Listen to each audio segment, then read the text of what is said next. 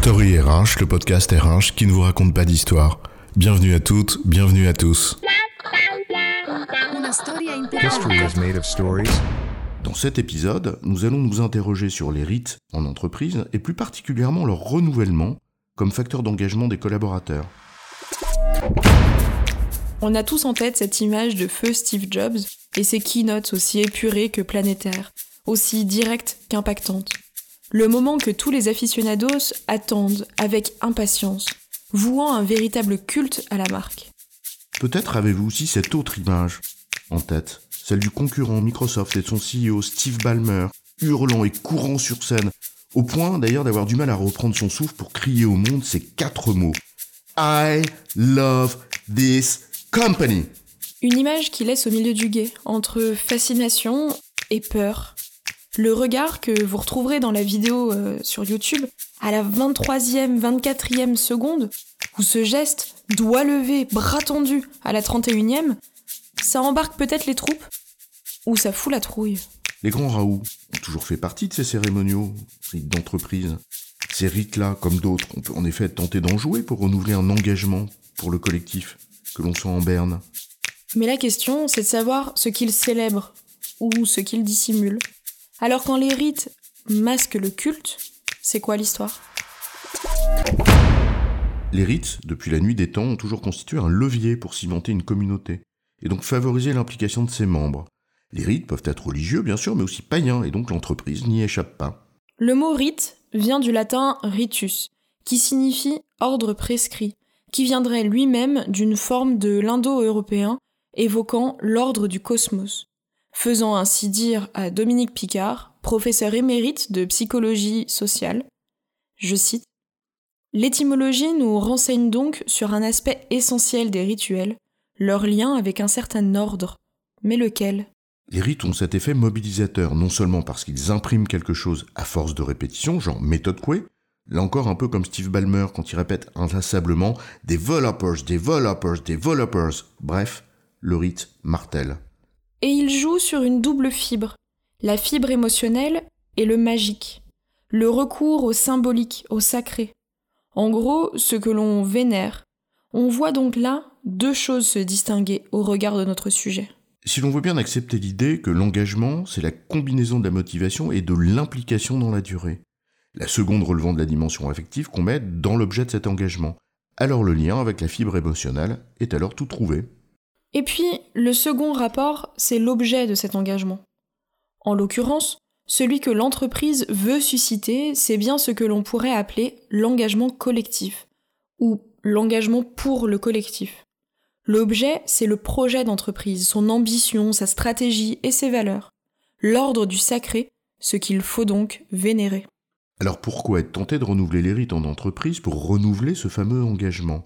C'est là où interviennent des facteurs contemporains à prendre en compte. En substance, deux tendances marquent l'entreprise.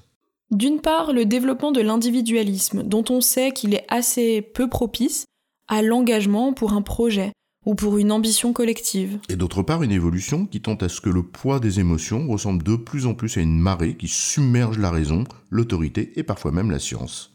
Le lien est tout trouvé avec notre sujet.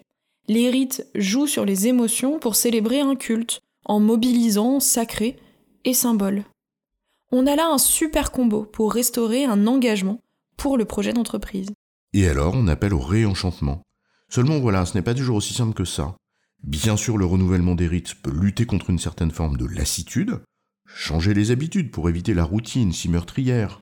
Quand l'homme retrouve sa défaite, le quotidien, comme écrivait Henri Michaud, cela peut marcher, oui, mais le renouvellement de surface ne fonctionne qu'à la condition qu'il y ait adhésion au fond.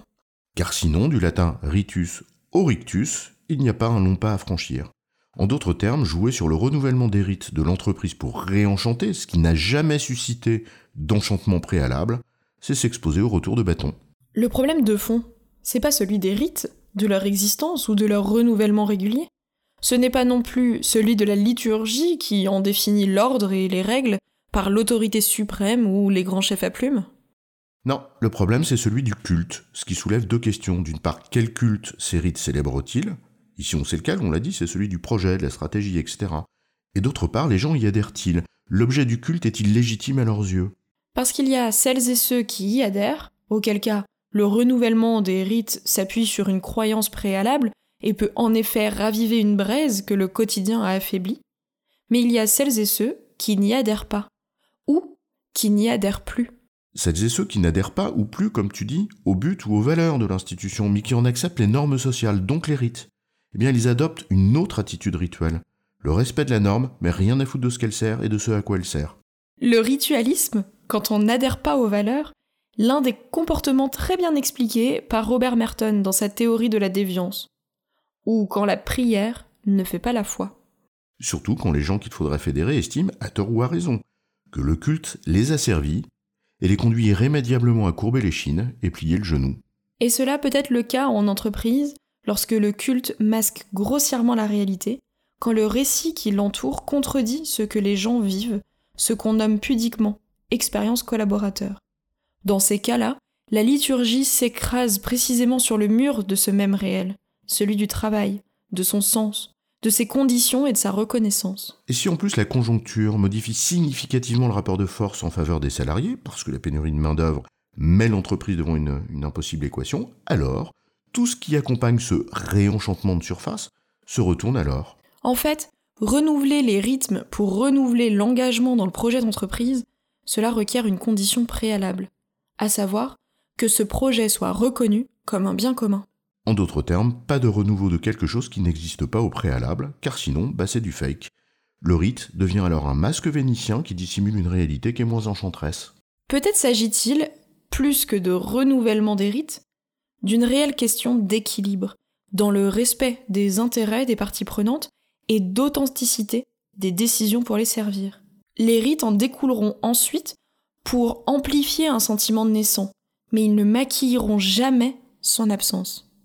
En résumé, renouveler les rites en entreprise pour susciter un engagement pour son projet ou ses valeurs suppose une adhésion préalable, faute de quoi les rites seront vus comme une mascarade et provoqueront vraisemblablement l'effet inverse. J'ai bon chef? Oui, tu as bon, mais on va pas en faire toute une histoire.